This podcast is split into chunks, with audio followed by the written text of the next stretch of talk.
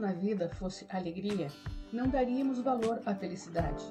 Às vezes, é preciso chorar para sabermos o quanto é bom sorrir.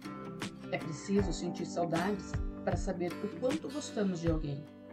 Quando temos tudo na vida, nada parece ter valor. A vida é um antes, um durante e um depois. Por isso, viva o hoje, esqueça o ontem e deixe Deus decidir o seu amanhã.